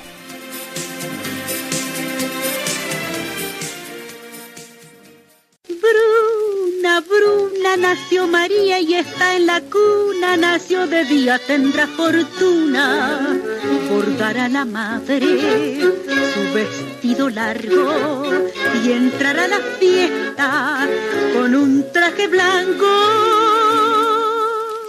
Y será la reina cuando María cumpla 15 años te llamaremos Negra María, Negra María que abriste los ojos en carnaval. En el capítulo del natalicio nace en 1494 Orons Finet, matemático y cartógrafo francés, autor del Protomatesis, libro de texto sobre aritmética, geometría y astronomía, o el De Mundi Sfera, que acompaña con bellas ilustraciones elaboradas por él mismo, inventor de una proyección cartográfica en forma de corazón empleada por otros cartógrafos como Petrus Apianus o Gerardus Mercator. En 1629 el pintor barroco holandés Pieter de Hoog, cuya pintura destaca por su profundidad espacial y el uso de la luz, contemporáneo de Johannes Vermeer, con quien guarda un evidente parecido temático y formal. Y en 1811, Miguel Payá y Rico, obispo de Santiago de Compostela, bajo cuyo episcopado se realizan importantes prospecciones arqueológicas que sirven para el redescubrimiento de los restos del apóstol Santiago.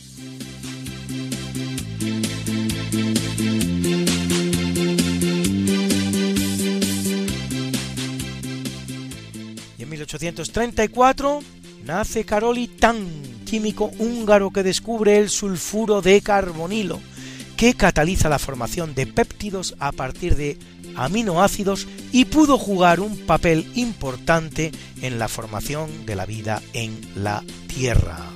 En 1859, Domingo Cabred, médico y psiquiatra argentino, que establece en la localidad bonaerense de Open Door el primer establecimiento de tratamiento de alienados a puertas abiertas, de donde deriva el nombre de la localidad.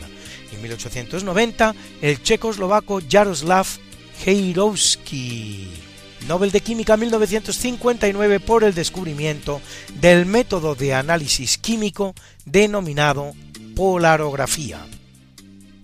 En 1901, Robert Van de Graaff, físico estadounidense que crea el generador de Van de Graaff para acumular grandes cantidades de carga eléctrica en el interior de una esfera metálica, hasta 5 megavoltios.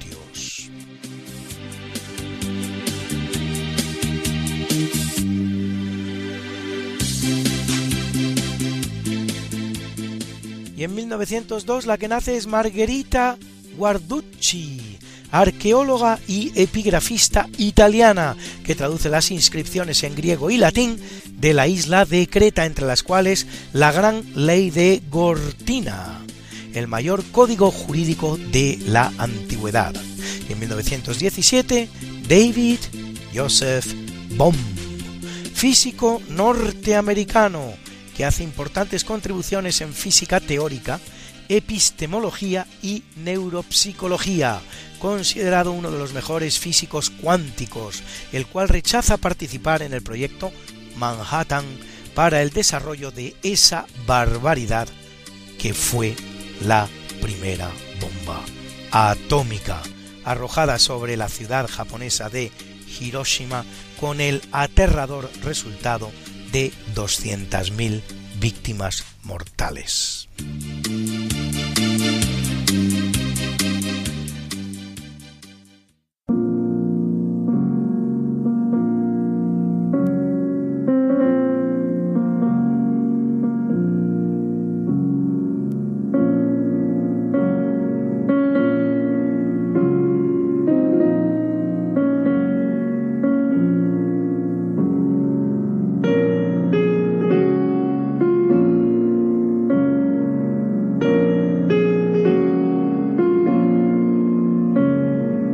En el capítulo del obituario muere en 217 Ceferino, decimoquinto papa de la Iglesia Católica que lo es 18 años, durante los cuales excomulga a Tertuliano por su herejía montanista, caracterizada por su esperanza en la inminente parusía, irrupción del Espíritu Santo en el mundo, sus ayunos y la negación del perdón de los pecados. Debió de morir Ceferino, mártir en tiempos del emperador Macrino.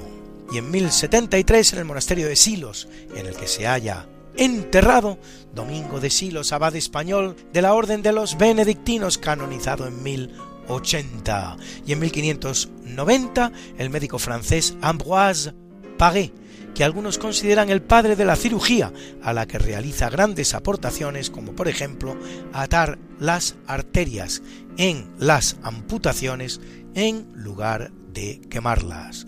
Y en 1783 el gran compositor español Antonio Soler, autor de música para teclado, quintetos, conciertos para órgano y conciertos para violín y viola.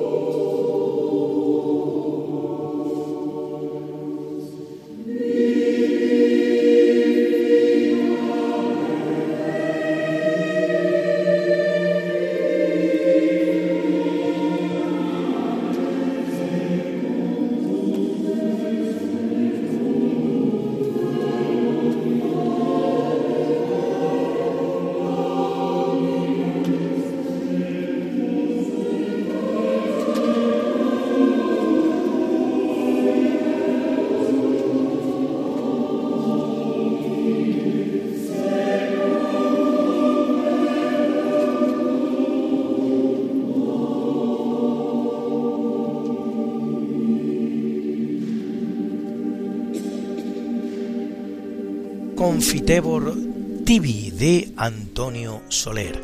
Eran las voces del coro Accento que dirige el maestro Aldo Cano.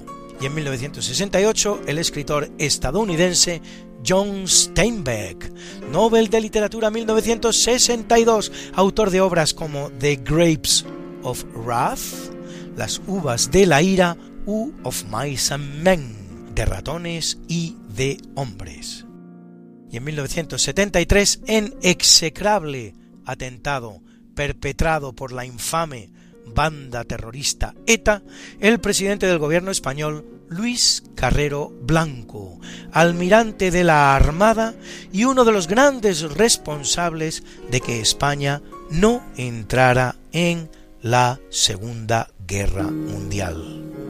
Y en 1982, Arthur Rubinstein, pianista polaco-estadounidense célebre por sus interpretaciones de Chopin.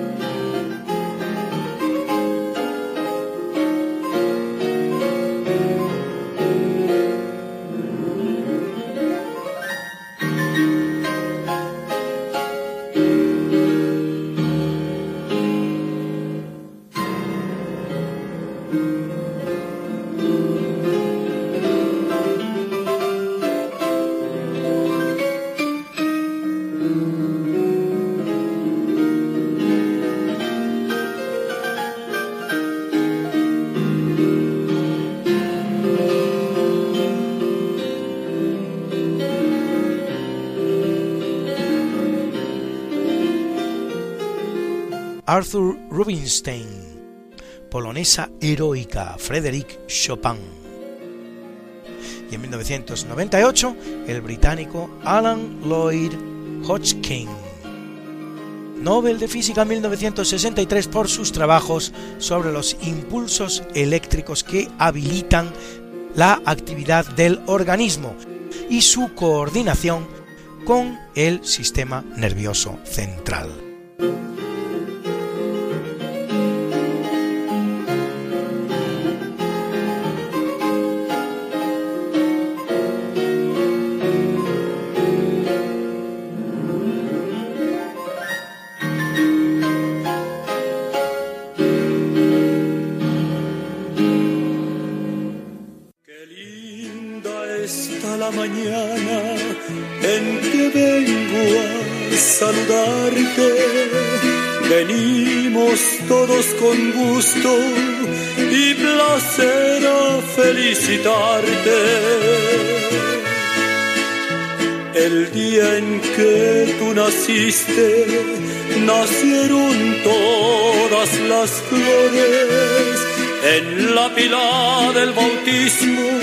Cantaron los ruiseñores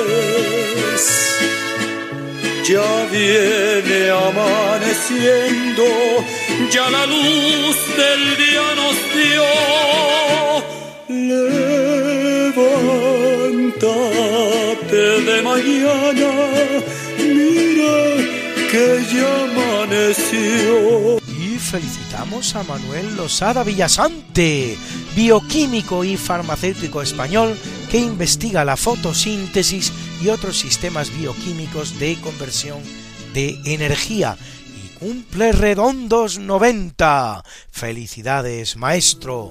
Y a la guapa cantante italiana Gigliola Cinquetti, que cumple 72, a quien muchos de ustedes recordarán cantándonos este maravilloso Non ho l'età, no tengo edad, con el que gana Eurovisión 1964, en la época dorada aquella, lejana ya por desgracia, en la que a Eurovisión se presentaban canciones bonitas y lo ganaba la más bonita de todas.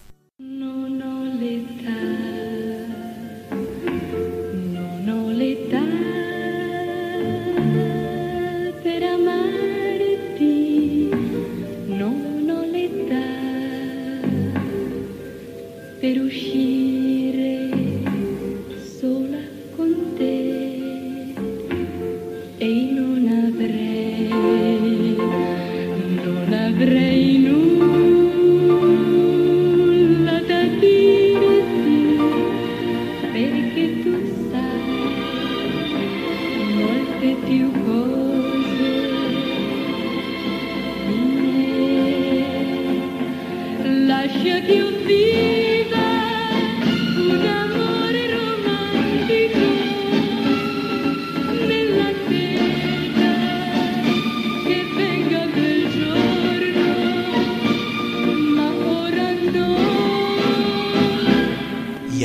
De Borbón y Grecia, infanta de España, tercera en la línea sucesoria al trono español, que cumple 56. Muchísimas felicidades, Alteza.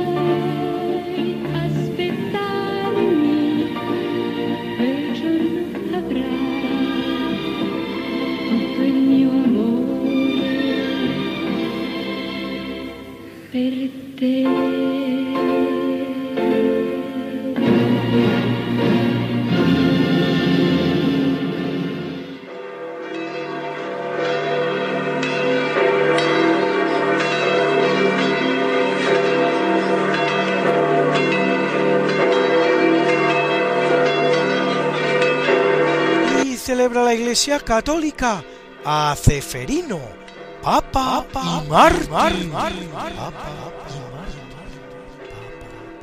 y a Liberato Báyulo, Amón, Zenón, Ptolomeo, Teófilo y Julio, mártires, a Filogonio, obispo, a Domingo de Silos y a Oria, abades, a Eugenio y Macario, presbíteros, a Ursicinio, y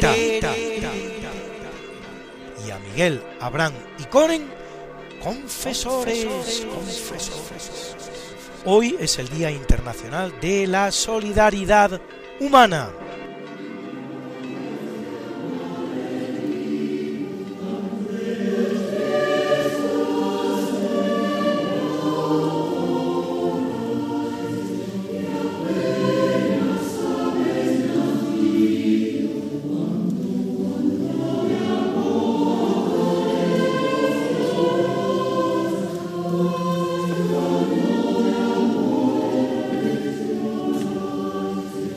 De villancicos, lo más normal del mundo, es lo propio de estas fechas. Así que muchas propuestas para este fin de semana. Miren ustedes, hoy mismo, viernes, a las 20.30 en la Catedral Magistral de Alcalá de Henares, el coro y orquesta Sociedad Lírica Complutense que dirige el maestro Amaro González de Mesa va a ofrecer un maravilloso repertorio que incluye el Oratorio de Navidad 248 de Johann Sebastian Bach y el Magnificat del mismo compositor alemán. Mañana sábado 21 a las 18 horas en la iglesia del monasterio de concepcionistas franciscanas, también en Alcalá de Henares, el coro de monjas que dirige Pedro Quintana nos ofrece un maravilloso concierto de villancicos tradicionales españoles e internacionales. Y el domingo 22, el concierto de Navidad, el esperado concierto de Navidad a las 5 de la tarde, que nos ofrece en la Basílica del Valle de los Caídos la Escolanía de la Abadía de la Santa Cruz del Valle de los Caídos. Todos ellos, además, gratuitos. No digan ustedes que no se les ha avisado. Si quieren oír villancicos, pueden hacerlo.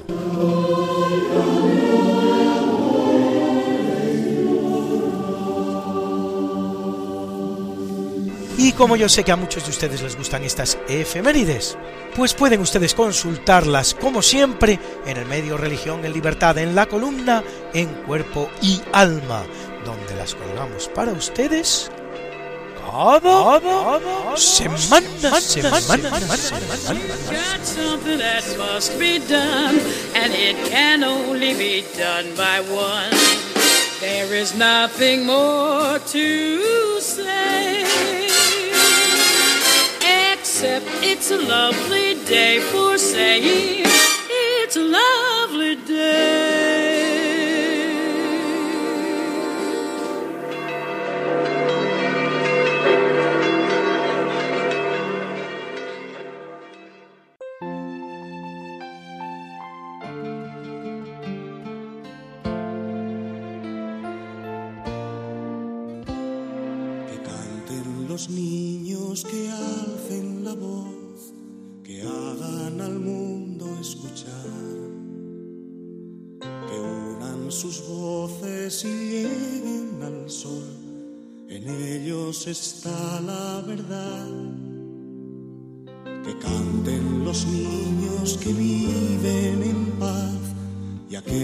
Que sufren dolor que canten por esos que no cantarán, porque han apagado su voz.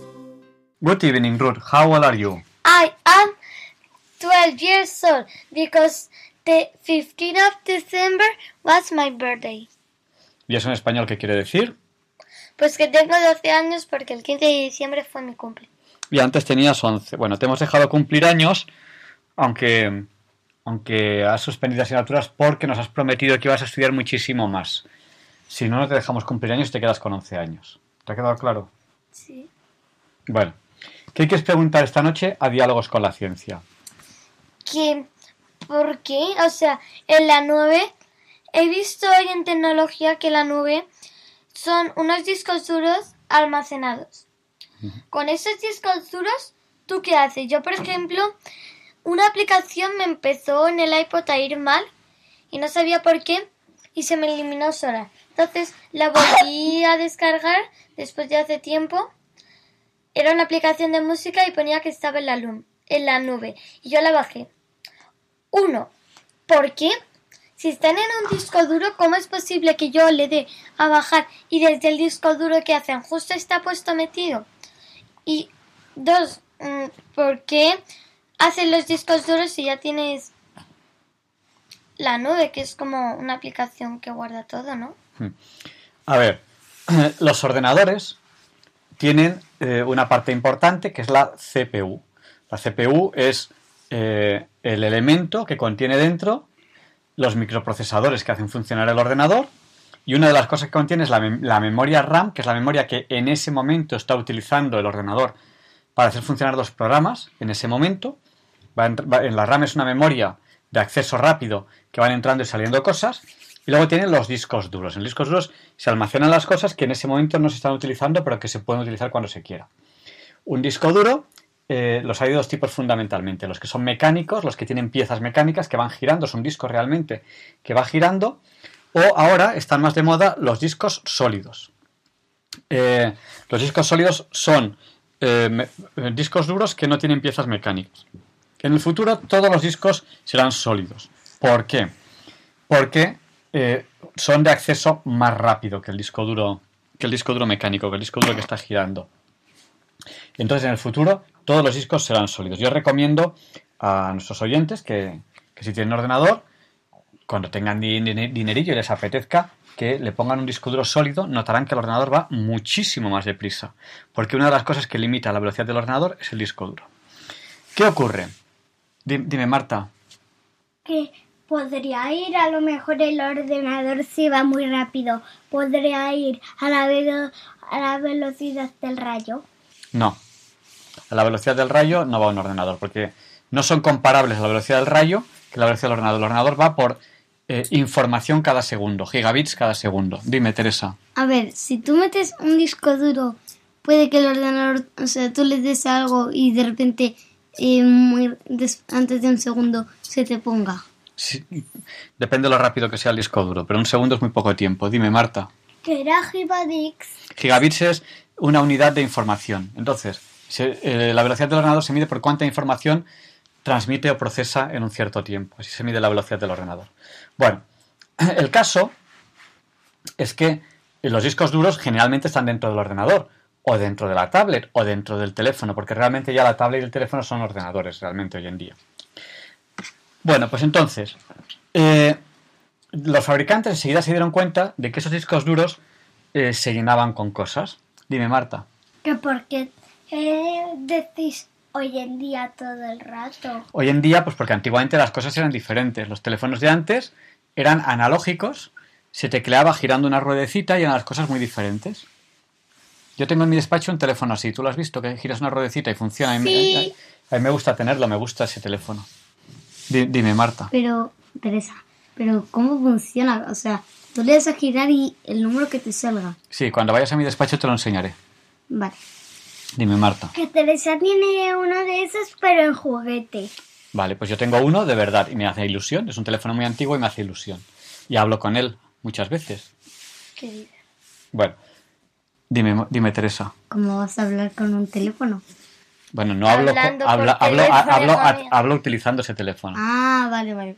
Bueno, entonces, eh, ¿qué ocurre? Que los fabricantes se dan cuenta de que, de que los discos duros locales a veces se llenan de información. ¿Por qué? Porque hoy en día cada vez manejamos más información, que si fotos, que si documentos, que no sé qué, y además es información que nos vamos pasando unos a otros. Entonces, eh, en un momento dado, empezaron a, pe- a pensar, bueno, ¿y por qué no, no almacenamos nosotros esa información? Porque la gente tiene problemas de almacenamiento, porque tiene demasiada. ¿Por qué no almacenamos nosotros en un disco duro externo que se acceda a él a través de Internet? Si no hay acceso a Internet, no hay acceso a esos discos duros, que es lo que se llama normalmente la nube. Y les cobramos a la gente. Entonces, esos discos duros de la nube, ellos nos cobran. Y hay gente que. y, nos, cobran por utilizarlo. Entonces, eh, ese almacenamiento, eh, las empresas van comprando almacenamiento, el almacenamiento cada vez es mayor, y realmente los que lo pagamos somos nosotros pagando por utilizarlo. Y alguno dirá, no, yo no pago lo que utilizo la nube. Claro, claro que lo pagas. Lo pagas o bien sabiéndolo, porque hay gente que tiene planes de pagos, o bien sin saberlo. ¿Por qué? Porque la nube, eh, nada es gratis. Lo que hace es que coge muchos de nuestros datos y los utiliza para lo que se llama el Big Data. Niñas, ¿escuchasteis el programa que, que hicimos sobre Big Data? Hemos hecho varios programas sobre Big Data, todavía, todavía podemos hacer alguno más. El Big Data es la información que, eh, que, que tienen las compañías de informática sobre nosotros y que utilizan, pues por ejemplo, eh, para ponernos publicidad adecuada a nuestros gustos o para hacernos ofertas que realmente nosotros vayamos a comprar. De nada nos sirve que nos pongan ofertas que no vamos a comprar. O para enviarnos propaganda electoral sabiendo cómo pensamos para invitarnos a, a- a votar a un cierto partido. Pues- Ese- y, ese, y ese partido paga para que nos convenzan para que les votemos. Mi profesora de biología, una profesora súper maja, eh, estaba el otro día y, y, y dijo, le llamaron en medio de clase, respondió y era uno de estos de ofertas de vida de seguro, no sé cuántos. Sí. Y le y dice, ya, pero es que yo estoy bien pagando más. Bueno, perfecto. Bueno, pues entonces, entonces eh, lo, lo que hacen es que nos cobran por tener la información fuera de nuestro ordenador. ¿Va bien? Pues sí, va bien. A cambio, esa información tiene restricciones, por ejemplo, no, no, es, no es nuestra del todo porque ellos lo manejan para el Big Data. Y bueno, y desde luego es mucho menos seguro que tener un disco duro propio. Pero bueno, aquellos que no tenemos grandes secretos, pues podemos compartir eh, cosas así en, en la nube. Dime, Teresa. Que sigo sin entender qué significa Big Data. Big Data es gran cantidad de datos. Las empresas manejan muchísima cantidad de datos de todos nosotros y con esos datos pues toman, toman decisiones de marketing para que les compremos, para que compremos algo o cosas de ese estilo. Vale. Ah, vale. Eh, ¿Algo más, algo más, Ruth, quieres saber?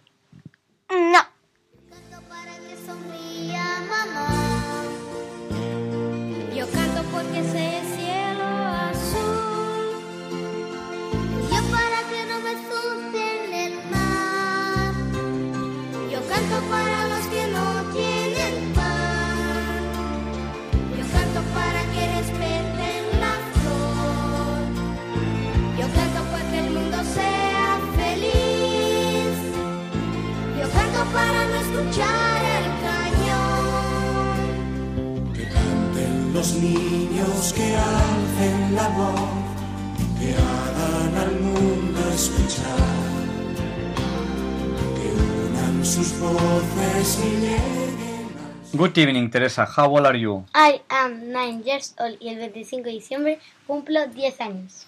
Dice, I am 10 years old and the 25th of December is my birthday. Vale, pues eh, Teresa tiene nueve años, pero el 25 de, de diciembre cumplirá 10 eh, y esperemos que el día 25 de diciembre sea un día muy feliz para todos aquellos que cumplen años. Ups, Y- yo he dicho que ya tenía 10 años. No, tiene nueve. Bueno, eh, ¿qué quieres preguntar esta noche a Diálogos con la Ciencia, Teresa? ¿Por qué en toda la Tierra se habla más inglés que español? Bueno, Yo quiero decir una cosa ante Dime. eso. Yo me tuve que estudiar los tres idiomas más hablados. El primero era el chino mandarín, por cierto, y el segundo ponía que, eh, que en 2018 era el inglés y luego el español. Pero la profesora nos ha dicho que ahora está primero el español y luego el inglés de número de hablantes. bueno, pues yo, yo me alegro por ello porque el español es un idioma muy rico y muy bonito. A ver, eh, I love the English. tenemos suerte de hablar español. Eso es una suerte, porque el hecho de que tantísimos millones de personas hablen español permite la, la comunicación. Eh, yo soy de los que creo que hay que hablar los idiomas que mucha gente habla y luego aquel que quiera como hobby hablar idiomas eh, o lo que quiera, pues me parece fenomenal, muy bien. Ser bilingüe. Sí, eso está bien, pero eh, hay que facilitar la comunicación con los demás. No olvidemos que, que la Biblia plantea como un castigo los problemas de comunicación. O sea, yo no creo que Dios nos esté castigando, pero la Biblia lo plantea como un castigo, es decir, el, el no, el no poder comunicarse con los demás es como un castigo. Independientemente de que lo sea o no lo sea, es como un castigo. Eh, la Torre de Babel. Entonces, yo me alegro que, que el español sea uno de los idiomas más hablados del mundo. Bueno, ¿qué pasa con el inglés? Pues el inglés es el idioma de los negocios internacionalmente. Así se, se ha admitido en las grandes potencias que negocian.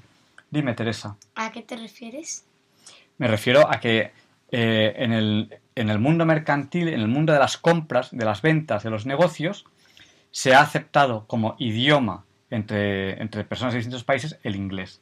Eso, eso hace que sea un idioma que se, que se hable mucho.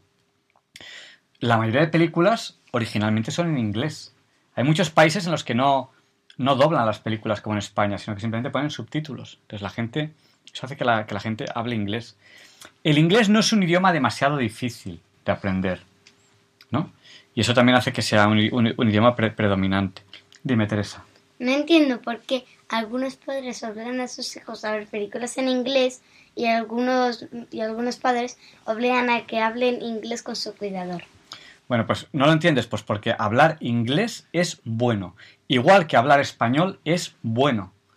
Y hablar chino también es bueno. Lo que ocurre que ahora mismo la necesidad en la zona del mundo en que vivimos de hablar chino es menor que la necesidad de hablar inglés y la necesidad de hablar español. Yo sé que hay gente que le cuesta mucho el inglés y quiero Como a mí. y quiero animarles. Quiero animarles y quiero estar a su lado. Y decir, bueno, pues que sea lo que tenga que ser, pero vamos, vamos a intentarlo juntos. Bueno, dime, Teresa. Que yo creo que lo tienes un poco más fácil porque tu madre, o sea, mi abuela, eh, sabe mucho Sabe inglés. mucho inglés, la abuela y sabe mucho te puede inglés. enseñar a ti Sí. mucho. Bueno, eh, el inglés eh, es un idioma en el que hay cosas que se pueden decir de muchísimas maneras. Es un idioma, es un idioma rico. Eh, es un idioma muy flexible. Y, y bueno, y es un idioma que se va adaptando al mundo real. Todo lo que he dicho del inglés lo digo igual del español. Pero el español, si es verdad que no se utiliza tanto como, negocios, como idioma de negocio internacionalmente, es una lengua muy rica culturalmente. ¿Qué quiere decir muy rica culturalmente? Quiere decir que hay muchísima cultura histórica que está en español. Y entonces es una lengua muy, muy rica. Yo creo que el inglés y el español son idiomas predominantes en el mundo y que así va a ser durante muchísimo tiempo. Y yo animo a nuestros oyentes a que hablen correctamente español y a que si pueden hablen correctamente inglés. ¿Vale, Teresa? Vale. Hagan al mundo escuchar, que unan sus voces y lleguen al sol, en ellos está la verdad. Que canten los niños que viven en paz y aquellos que sufren dolor. Que canten por esos que no cantarán, porque han apagado. Good evening, Marta. How old are you? I am eight years old. Marta tiene 8 años. ¿Qué quieres preguntar esta noche a Diálogos con la Ciencia? Que ¿Por qué inventaron los signos de la música? Bueno, dime, Teresa. Que yo conozco dos músicos que se les llama como Boccherini y Beethoven. Muy bien. Pero esos no son sus nombres reales. Ah, ¿Cómo se llamaban? Paco y Andrés. No. Ah, bueno. Dime, dime, Ruth. que que yo ta- eh, uy, que yo digo que si no, por ejemplo, el signo de parar, si estás tocando un instrumento de viento, te mueres si no tienes pausa, vas- solo soplas aire, aire y aire y mueres directamente. Claro. Y la clave es solo es donde empiezas. Bueno, a ver.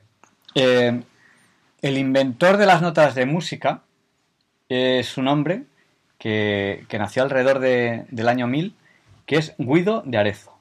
Eh, hay gente que, que por el hecho de inventar las notas musicales, eh, los símbolos musicales, pues piensa que, o considera a Guido de Arezzo como eh, el, padre de la, música. Porque, de alguna manera, hasta entonces, pues se tocaba mucho de oído y no había una forma de, de explicarle a otro cómo es la canción con símbolos, con signos, con un lenguaje musical. Entonces Guido de Arezzo, de alguna manera, permite pasar las canciones de uno a otro de una manera distinta a, a- tocarlas de, de oído. Y bueno, yo de música, la música me gusta mucho, pero tampoco, tampoco conozco mucho más. Entonces, no sé decirte mucho más. A lo mejor algún oyente luego nos puede ampliar alguna información. ¿Está claro, Marta? Sí. Dime, Teresa. Pero lo que no entiendo es por qué les llamas oyentes, no personas. Bueno, son personas oyentes. Ya, pero ¿a qué te refieres con oyentes? Personas que nos están escuchando en la radio. Hay personas que no nos escuchan porque a lo mejor están durmiendo y entonces esos no son oyentes en este momento. Vale.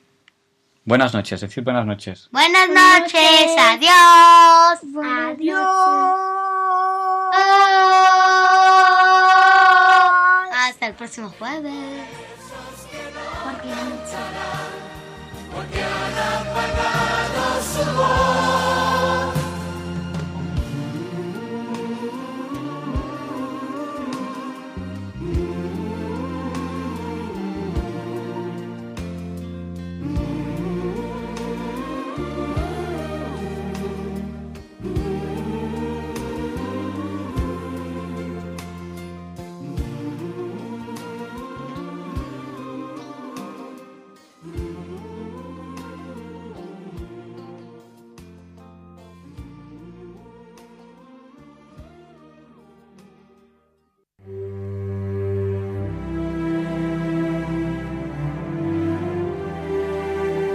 Jesús vino, Jesús vendrá, Jesús viene. Vino al seno de María Inmaculada, vendrá al final de los tiempos y viene cada día a sanar las heridas de nuestro corazón, a darnos esperanza y conducirnos a la salvación eterna. Sin embargo, aún son muchos los que no conocen a Jesucristo. Por eso, Radio María quiere colaborar con la Iglesia en el anuncio de la buena noticia del Salvador. Para ello, necesitamos tu ayuda. Tu oración, compromiso voluntario y donativos nos permitirán prolongar la voz de Juan Bautista y preparar los caminos del Señor. Puedes informarte de cómo colaborar llamando al 91 822 8010 o entrando en nuestra página web radiomaria.es. Radio María, la fuerza de la esperanza.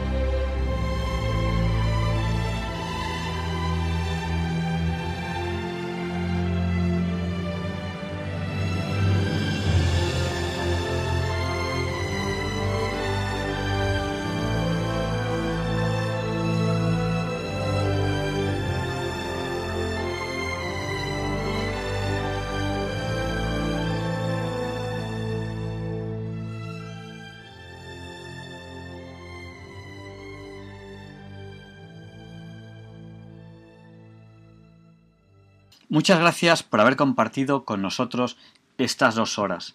Les dejamos en las mejores manos con el obispo de San Sebastián, Monseñor José Ignacio Munilla, con el Catecismo de la Iglesia Católica, que sé que les encanta, como no puede ser de otra manera. Y con esta oración, Señor, dame una voz como la de Monseñor Munilla, y una sabiduría como la suya, porque la voz sin sabiduría de poco sirve. Les pido que nos tengan en sus oraciones en estos días tan especiales de esperanza, de preparación. Muchas gracias y hasta la semana que viene. No falten, les esperaremos aquí. Y le pedimos, cómo no, a San Juan Pablo II para que interceda por todos nosotros, para que se nos libre del mal. Muchísimas gracias y buenas noches.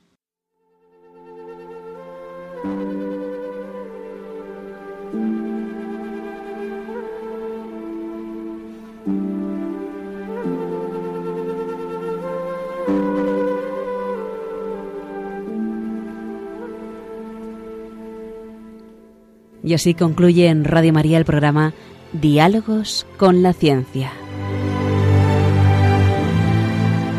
Dirigido por Javier Ángel Ramírez.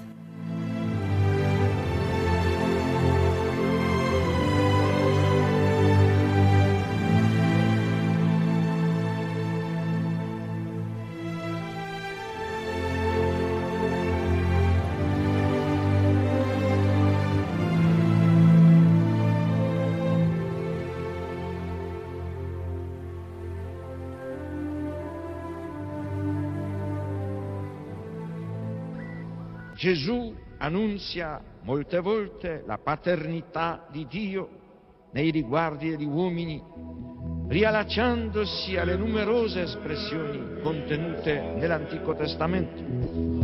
Per Gesù Dio non è solamente il Padre di Israele, il Padre degli uomini, ma il Padre suo, il Padre mio, Pater noster, e sinceri, santi viceturno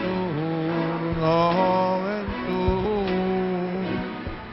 advenia regnum tuum, iad voluntas tua, sicur in cielo ed in terra.